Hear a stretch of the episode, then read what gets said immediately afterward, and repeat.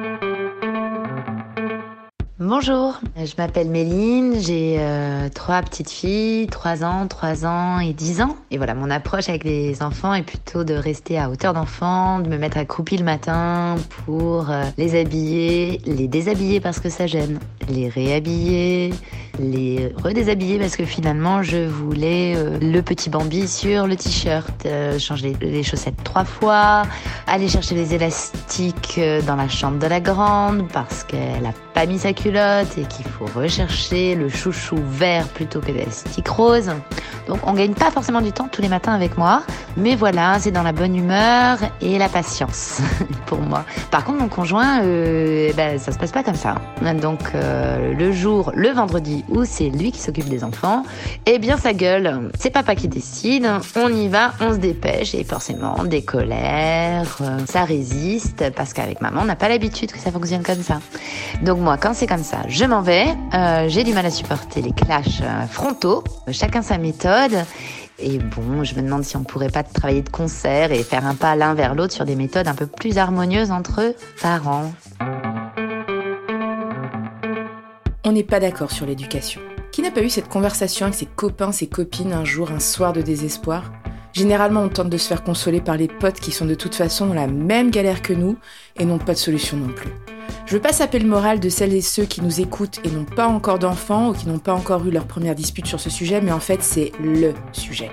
Quand on est amoureux, qu'on projette de faire un bébé, on ne se pose pas en amont pour se dire bon, alors moi, mes principes éducatifs, c'est ça, ça et ça. Et toi?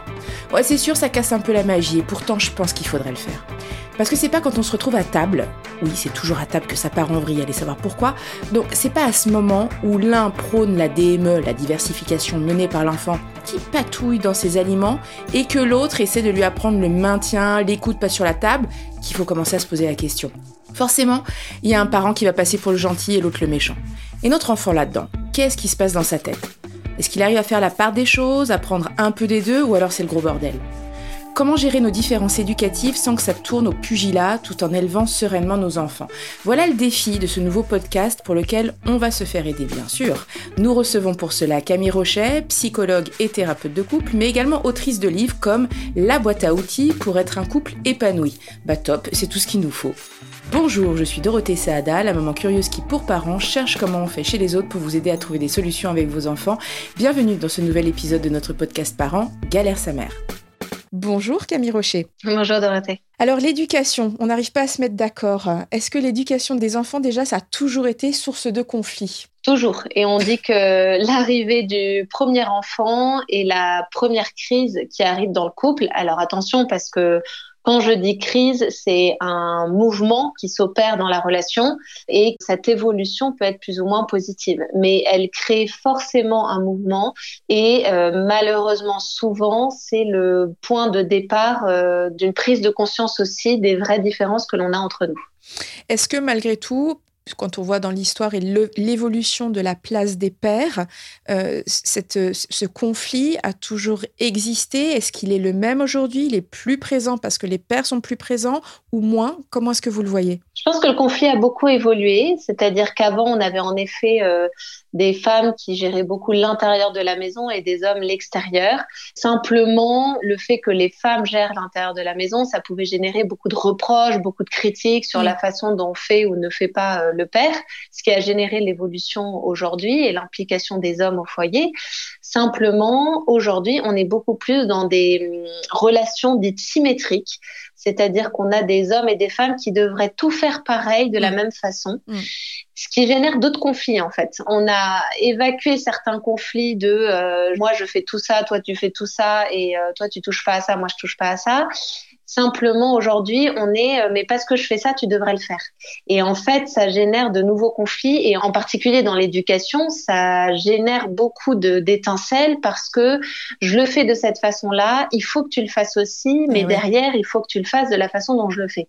Et c'est là où c'est, quand on est deux sur une tâche, on a beaucoup plus d'exigences sur la façon dont on va faire l'autre. C'est intéressant de savoir que finalement, ça a toujours existé, mais que ça se déplace. Ce n'est plus exactement sous, sous le même regard que les conflits se joue aujourd'hui. Exactement, ça se déplace et euh, je pense qu'en fait là où avant il y avait vraiment chacun était très clair dans son rôle auprès de l'enfant.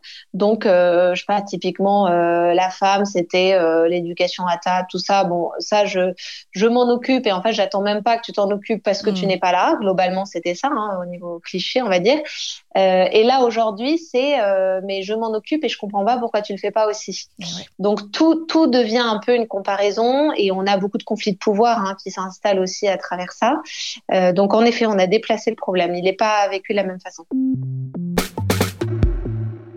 Est-ce que nos différences éducatives viennent forcément de ce qu'on a reçu par nos propres parents et que de ne pas le reproduire nous entraînerait finalement bah, dans une sorte de, de conflit de loyauté envers eux Ah, complètement. En fait, il faut. Enfin, pendant très longtemps, je me suis dit, euh, je vais pas être la psy qui tout de suite euh, reparle des parents. Et en fait, euh, je, je, je me suis vite retrouvée à me dire, non, bah, en fait, dès la deuxième consultation, on va commencer à parler des parents parce qu'on perd un Ah temps ouais. monstrueux si on ne le fait pas. Euh, et concrètement, avec l'éducation, évidemment, on est soit dans euh, ça, ça m'a aidé, c'était bien et j'ai envie de le refaire, Ouais. consciemment ou inconsciemment Mhm. soit justement je, je fais tout et je m'exerce à ne pas reproduire ça. Et bien sûr qu'il y a beaucoup de, de conflits dans le couple à cause de ça, parce qu'en fait, euh, l'autre venant d'une éducation différente, forcément, quand bien même euh, ça, il peut y avoir des bases communes, on va parfois reprocher à l'autre de générer ce qu'on ne voulait surtout pas nous vivre euh, avec nos enfants. Donc Ouais. ça, ça peut être euh, compliqué, ou demander à l'autre de nous accompagner euh, dans un schéma euh, dont le conjoint ne voit même pas l'intérêt en fait, ou qui va nous dire, je sais pas, je pense par exemple, mais tu mets pas assez de limites, t'es trop dans l'écoute de l'enfant, dans l'émotion, tout ça. Ça, si moi je suis venue de parents qui n'ont jamais écouté mes émotions, je vais être très vigilant par rapport à ça. Et en même temps, si, si mon conjoint, lui, a eu des parents qui écoutaient ses émotions et qui en même temps mettaient un cadre et qui voient pas le problème euh, à vivre les deux en même temps, ça, ça, là, ça peut générer des conflits qui sont parfois incompréhensibles en fait pour le couple. Parce qu'inconscient parfois aussi. Oui, complètement. Ah bah, Ah ouais. souvent c'est inconscient. Hein. Si on schématise, on, on passe quand même d'une éducation, vous parliez du mot euh, cadré, peut-être autoritaire, même si on peut dire autoritaire qu'on a reçu nous, au, phénomène aujourd'hui d'éducation euh, positive, bienveillante. Ouais. Est-ce qu'on serait dans une espèce d'entre-deux éducatif avant de trouver le juste équilibre? Parce que c'est vrai qu'on entend pas mal de parents qui en reviennent aussi aujourd'hui de l'éducation Ouais. positive.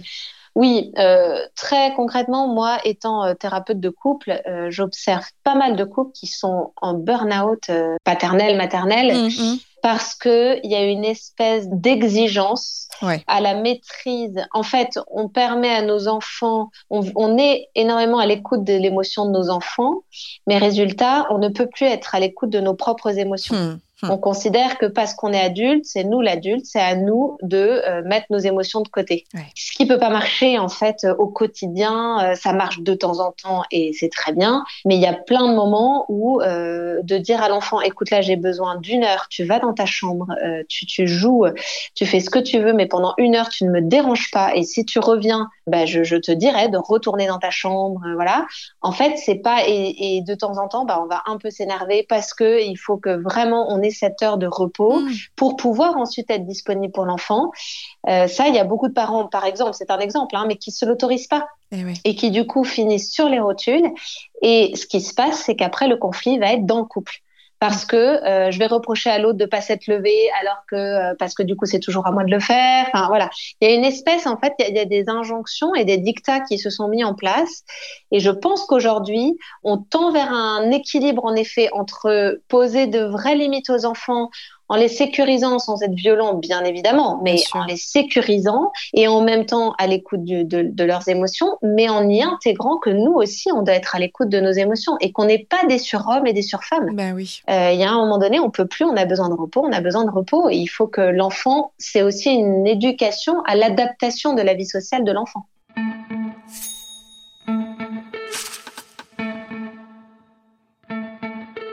Avec son conjoint, sa conjointe, est-ce que vous pensez qu'on doit toujours être d'accord justement sur l'éducation? Ou tout du moins est-ce que euh, on doit se parler en amont pour trouver un, langage commun à avoir avec ses enfants? Qu'est-ce que vous en pensez? Alors, on sera jamais d'accord sur tout. Ça, c'est vraiment une utopie et, euh, et ça va être d'ailleurs l'enjeu en couple de cette éducation. Ça va être de comprendre pourquoi cette façon de faire est importante pour mon conjoint, de pouvoir expliquer pourquoi pour moi euh, ça peut me m'insécuriser, me mettre en danger, euh, m'énerver, voilà. Et je pense que en fait, alors il y a deux choses, c'est que dans l'idéal, bien sûr que si on a pu en parler en amont, je sais pas, il y a plein de questions, typiquement donner ou pas de l'argent de poche à nos enfants. Oui, par euh, exemple. Ça, on peut, on, a tout le loisir d'en parler en amont parce que c'est des conversations qui arrivent comme ça, un dîner avec des amis, il y en a qui parlent de leurs enfants, tiens, et nous, qu'est-ce qu'on ferait? Voilà, c'est facile. Mais il y a tellement de sujets qui vont arriver de façon euh, complètement impromptue qu'on n'aura absolument pas bah, pu anticiper.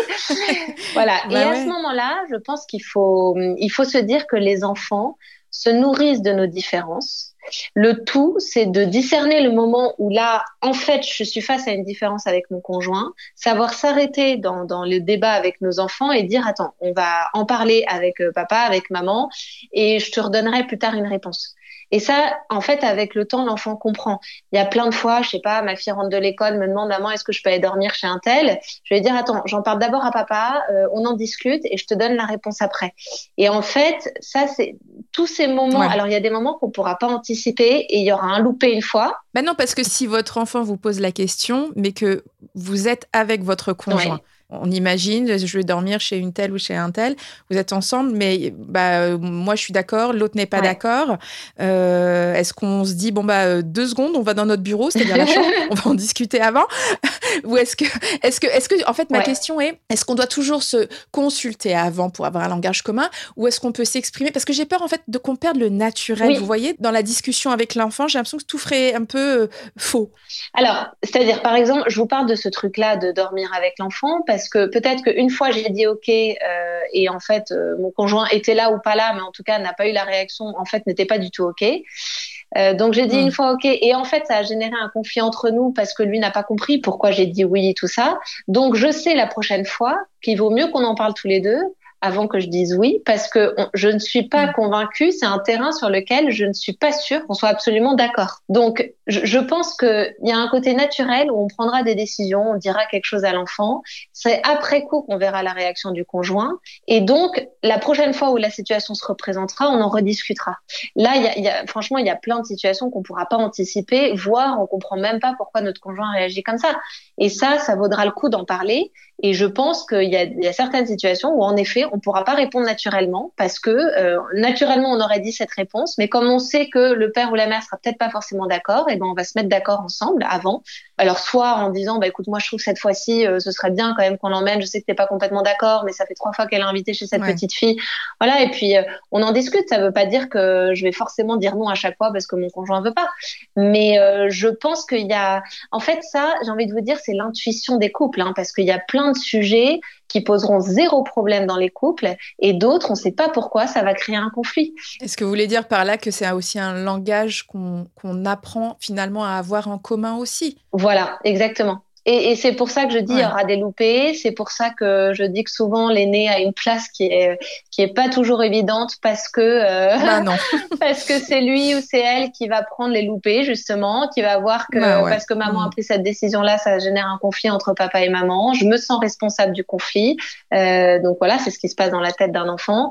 Et, et donc le tout c'est de désamorcer tout ça et si en effet ça génère un conflit, c'est de dire à l'enfant, écoute, désolé, pour moi c'était évident que papa serait d'accord avec moi. Il s'avère qu'on n'est pas d'accord, c'est pas grave. Euh, T'as de la chance pour cette fois-ci, euh, tu peux y aller, aller chez ta copine, mais sache que la prochaine fois ce sera peut-être pas aussi limpide. Donc là, vous voulez dire que si si ça pète, on imagine, ça pète devant l'enfant. On est vraiment. Ça, imaginons que ça crée vraiment une divergence telle qu'on s'engueule fort devant son enfant. Déjà, est-ce que c'est vraiment pas bien de le faire? On se dit ah non non non, euh, là on est en train de s'énerver, stop, on arrête.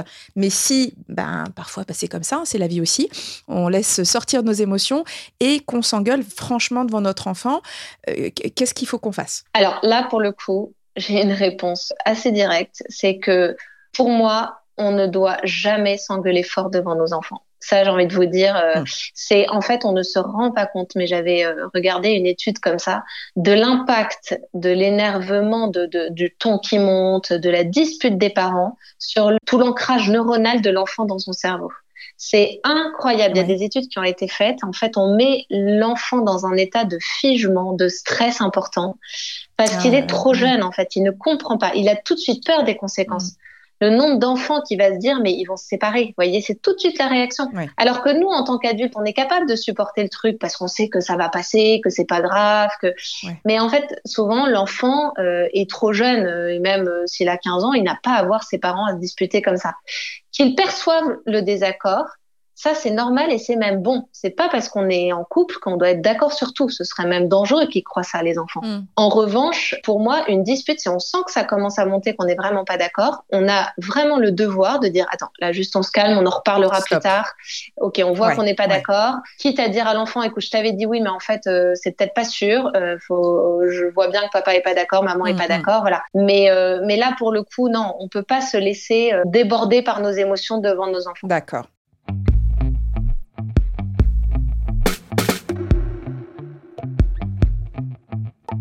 Est-ce que c'est possible, selon vous, d'avoir deux visions, mais différentes, voire limite opposées dans, l'éducation et de réussir à élever quand même sereinement euh, ses enfants? Vous, disiez tout à l'heure euh, que les enfants se nourrissaient des différences de leurs parents, mais, mais si on est vraiment dans ah, voilà, c'est vraiment l'opposé, euh, est-ce que l'enfant peut se forger sa propre opinion dès tout petit? Il va pas se forger sa propre opinion et ce ne sera pas l'objectif. Simplement, il va déjà voir que papa et maman sont différents. Hmm. Il va déjà comprendre qu'on va pas voir papa ou maman pour les mêmes choses. Et ça, c'est bon parce que euh, dans nos dans nos différences dans le couple, en fait, c'est génial pour l'enfant de pas avoir un modèle unique. Ça lui laisse beaucoup plus de liberté. Ça lui montre que lui aussi pourra se faire son propre modèle parce que déjà, il a grandi avec deux modèles différents. Donc, ça veut dire qu'il doit en exister plein d'autres. Euh, donc en fait, c'est déjà le début de la liberté, c'est ça qui est bon. Et c'est d'ailleurs ce qui est difficile. Hein. Dans une éducation monoparentale, c'est très compliqué parce que du coup, l'enfant n'a qu'un modèle. Et c'est beaucoup plus difficile, adolescent, d'être dans, dans, dans l'altérité, d'être dans le droit à l'altérité. Là où quand il a grandi dans une altérité de couple, où on, est, on, est, on peut ne pas être d'accord, on est différent, c'est bien plus facile pour l'adolescent d'aller chercher sa propre personnalité et c'est son propre point de vue. Donc voilà, donc à ce niveau-là, on peut les grandes différences d'éducation, on va avoir des grosses difficultés.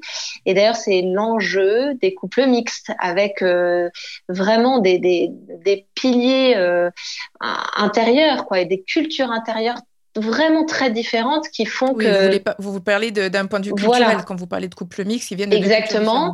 où là il y a vraiment des choses euh, qui vont être très différentes et qui font que alors je parle aussi au point de vue de religion au point de vue de la religion par exemple mm. au point de vue de, de, la vision de la famille la famille où euh, tout le monde vit sous le même toit avec les grands-parents machin ou la famille au contraire euh, beaucoup plus européenne où chacun vit dans son coin voire chacun à l'autre bout du monde. Enfin donc tout ça, ça ça peut générer beaucoup d'étincelles et c'est vrai que quand on est, on vient de cultures trop différentes, pour le coup, il faut très vite, avant même d'avoir des enfants, aborder ces sujets-là.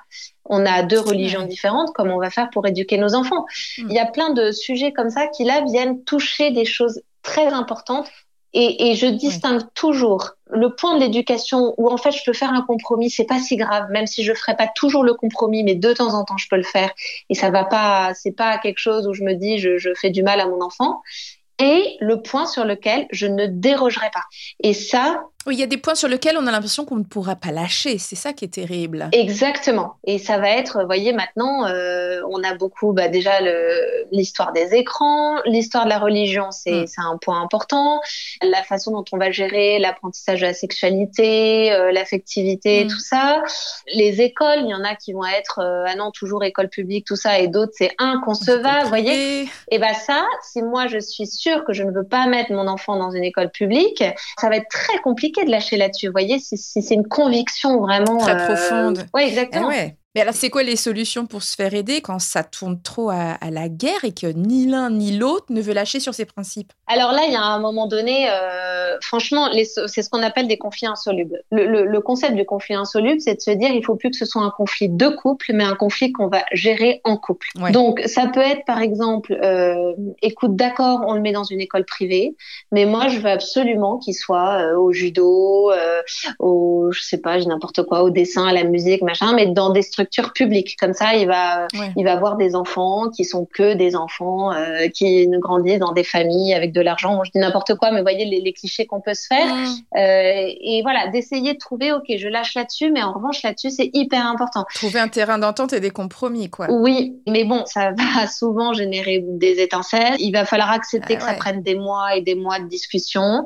Et c'est pour ça que moi, je, je trouve toujours qu'un couple qui est en formation de couple, quoi, euh, euh, avant même d'avoir mhm. des enfants, il y a quand même des sujets qu'il faut absolument aborder parce que euh, parce que ça peut être parfois des vrais sujets euh, qui, qui, nous espacent. Mais on est d'accord que quand on est quand on est jeune amoureux et qu'on parle d'avoir un enfant, on, ne se projette pas en fait dans les conflits et on, on se pose pas ce genre de questions. Bien sûr qu'il faudrait, ce que je disais, mais mais on se les pose pas ces questions concrètement Eh ben, une majorité le font pas, mais il y en a quand même qui le font. Et, euh, en fait, euh, moi, c'est tout ce que je, dis dans mes vidéos, sur, euh, sur mon blog, tout ça. Hein.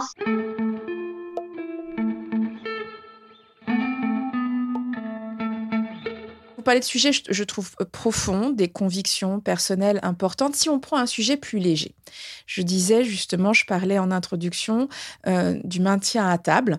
Euh, voilà, je, trouve que c'est un sujet qui est épineux, moi, d'être de, à table. Euh, on a souvent, alors je veux pas que ce soit cliché non plus, mais on a souvent des mamans, j'entends, je vois, qui essayent de laisser leurs enfants un petit peu peut-être plus libres, d'essayer, par exemple, j'en parlais de la DME, on laisse patouiller l'enfant, il jette par terre, c'est pas grave, mhm. etc. Puis on a souvent des papas, encore une fois, je, ne veux pas être dans le cliché, mais c'est souvent ce que j'entends, qui euh, sont beaucoup à vouloir inculquer le bon maintien à table, etc., etc. Donc on va se dire à la base, c'est pas un sujet dont j'aurais parlé avec mon conjoint, c'est pas un sujet très profond et très, très important. Et pourtant, ça crée de sacrés conflits, quoi. Tous les jours, les repas, c'est trois fois par jour. Oui, tout à fait. Donc, qu'est-ce qu'on fait quand on se retrouve, voilà, on est coincé face à cette situation-là Qu'est-ce que vous diriez à un couple? Alors, Bon, là, donc là déjà, en effet, c'est beaucoup moins profond et donc on n'est pas dans le type de conflit insoluble. Hein. C'est pour ça que, en effet, avant, on était parti sur d'autres sujets. Hein.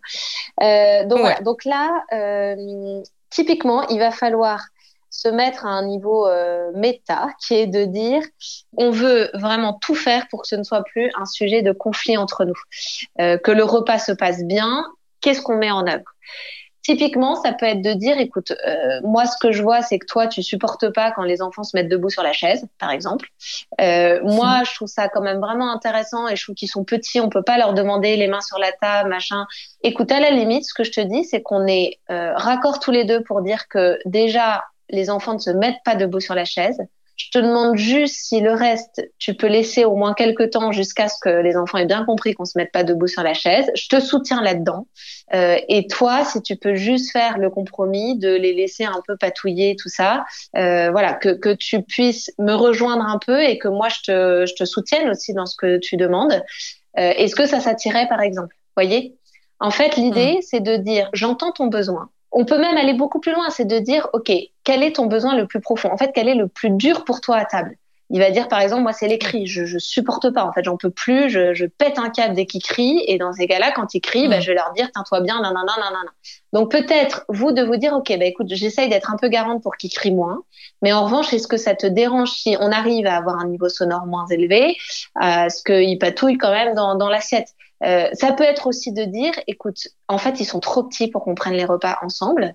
Euh, moi, ce que je te propose, c'est qu'on se fasse deux soirs dans la semaine où on dîne avec eux, et le reste du temps, je les fais dîner avant, ou tu les fais dîner avant, et voilà, vous voyez, en fait, là, je vous donne des exemples, mais je pense que parfois, il faut savoir renoncer. Il y a des couples, hein, euh, je pense à un couple en consultation, il y a un moment donné, les enfants avaient 3 et 5 ans, euh, j'aurais dit, écoutez, je comprends que vous vouliez avoir des repas en famille et c'est génial dans l'éducation, mais franchement, attendez cinq ans, ils vont pas perdre beaucoup de temps. Euh, Dites-vous, on fait juste, euh, allez, le week-end, on prend les repas en famille et la semaine, faites les dîners plus tôt. En plus, ils pourront se coucher plus tôt. Vous, vous avez vos soirées. Euh, et, en fait, voilà. On se met pas, on se met pas la barre. exactement. je pense qu'il faut savoir renoncer. Parfois, on est en lutte contre un idéal, le mmh. repas en famille, et en fait, ça devient un pugilat. Donc, on, on, est perdant sur tout, quoi. Mais ouais, complètement. Donc, euh, donc, vous voyez, voir de dire, euh, si vous avez une fratrie avec des âges différents, bah, écoute, on dîne avec les plus grands et les plus petits, on les fait dîner avant, vous voyez. Mais je mmh. trouve, il faut être mmh. plus intelligent que le conflit. Et si on sent que vraiment c'est pas possible, et eh ben on trouve euh, tout à fait une autre, une autre solution et on renonce à quelque chose qu'on aurait aimé, mais qui au moins va nous permettre d'être plus serein. Vous parliez avant donc de, conflits qui sont parfois plus lourds, plus euh, insolubles, comme vous disiez. Si, malheureusement euh, une séparation est inévitable, comment on gère l'éducation de son enfant une semaine sur deux si justement ça n'a rien à voir chez papa de chez maman? Mm.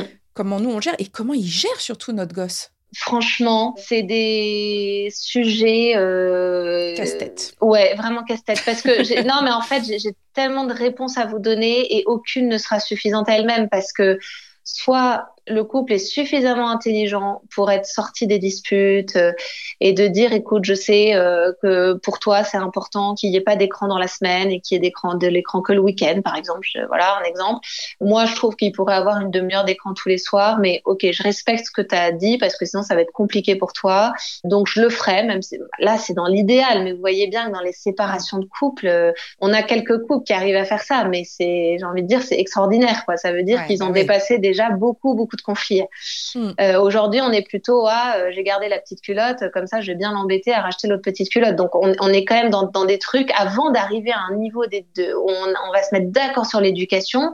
C'est compliqué. Euh, donc, Là-dessus, j'ai envie de vous dire, dans l'idéal, évidemment, il faudrait se dire les points vraiment sur lesquels j'aimerais vraiment que tu me soutiennes, qu'on déroge pas, l'heure du coucher, le voilà, le, suivi des devoirs le soir. On se met d'accord. Mmh, mmh. Ce serait l'idéal, évidemment.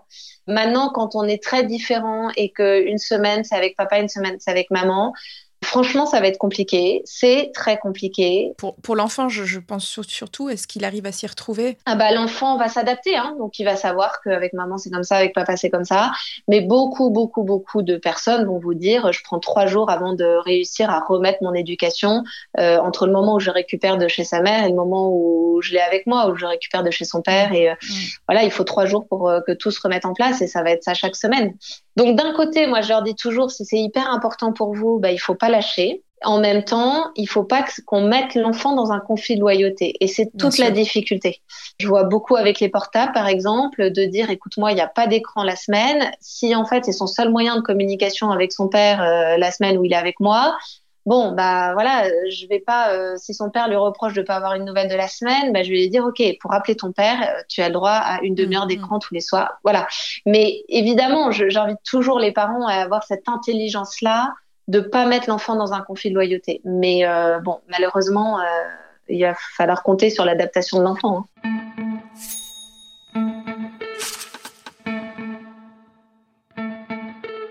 On revient en arrière. On n'est pas dans ces conflits insolubles et dans la séparation. Euh, on est un couple, on a nos enfants. Euh, en conclusion, qu'est-ce que, quel message vous pourriez leur donner à ces couples qui ont du mal à se mettre d'accord dans la vie de tous les jours? Euh, comment est-ce qu'ils peuvent faire pour se sentir écoutés chacun sur leur, leur but éducatif pour que ce soit un peu plus simple? Alors, le secret, c'est d'aller se connecter aux besoins profonds de l'autre. Et je rejoins à la toute première question euh, que vous m'avez posée, qui est de dire que souvent, les besoins sont quand même reliés à des blessures, des manques que j'ai eus dans mmh. l'enfance. Donc, je peux dire à mon conjoint, euh, non mais t'es ridicule à vouloir être toujours aussi ponctuel. Euh, franchement, c'est ridicule. À une minute près, tu te mets dans un état pas possible. Je peux dire ça. C'est hyper rationnel. Mais si je ne le rejoins pas sur son émotion, ça ne changera mmh. rien. C'est de dire, en fait, j'aimerais comprendre pourquoi c'est aussi important pour toi euh, que les enfants soient prêts à une minute mmh, près. Mmh. En fait, je, je, pour moi, c'est pas rationnel, mais si ça, je vois que ça te met dans un tel état. Explique-le-moi. Ouais, exactement. Est-ce que tu comprends toi-même? Est-ce qu'il y a une explication derrière? Et en fait, alors, soit vous avez euh, un conjoint qui est euh, disposé à cette réflexion-là et vous allez trouver quelque chose. Euh, et souvent, il y a une explication. En tout cas, moi, dans mon cabinet, souvent, je trouve les mmh, explications. Donc, on, je pense qu'on est capable de les trouver, ces explications. Soit il y en a pas du tout. Et quoi qu'il arrive, de toute façon, c'est de dire, je vois que ça te met dans un tel état, il faut qu'on trouve une solution pour que tu n'aies plus à te mettre dans tel état. Mm. Et l'erreur que font souvent les couples, c'est de dire, il faut que tu arrêtes de te mettre dans tel état. Eh Et, ça, je veux te changer. Et ça, ça marche pas. En mm. fait, il y a certains points, ça marchera, mais la majorité du temps, ça ne marche pas. C'est de dire comment on fait pour que tu n'aies pas à te mettre dans un état comme ça. Si tu veux, quand ils sont pas prêts dans la minute, toi pars et c'est moi qui m'occupe, euh, je les emmènerai. Vous voyez, je sais pas, pareil, c'est pas toujours possible, mais en fait, c'est vraiment être plus intelligent que ça et, ne pas vouloir changer le conjoint en lui disant ce qu'il doit faire ou pas faire. C'est de dire pourquoi c'est important pour toi, pourquoi tu réagis comme ça et comment on fait parce que moi ça c'est pas important pour moi et je comprends pas pourquoi on met la pression comme ça aux enfants. Euh, comment on fait pour trouver quelque chose qui fait qu'on n'a pas à se mettre dans des états comme ça? Bon, maître mot toujours communication. Ouais, se relier aux bah besoins hein. en fait, c'est vraiment bah ça. Hein. Et d'ailleurs même nous avant de nous mettre en colère, exprimons nos besoins, mais c'est la base de la base mais n'empêche que Mais au quotidien, c'est pas facile. Ouais. Ah bah bien sûr. Et puis au quotidien, on n'est même pas relié à nos besoins, donc on sait pas en fait pourquoi on s'énerve comme ça, mais voilà.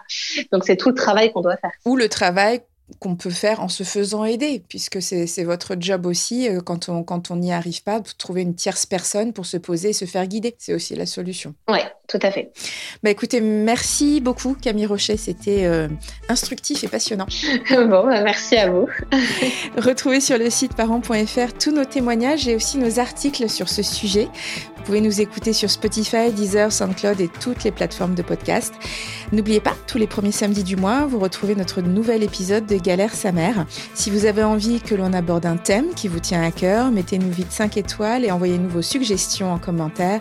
Je suis Dorothée Saada, je vous ai présenté ce podcast réalisé par Nicolas Jean et co-réalisé par Catherine Acouboisiz. À très très vite pour le prochain épisode de Galère sa mère.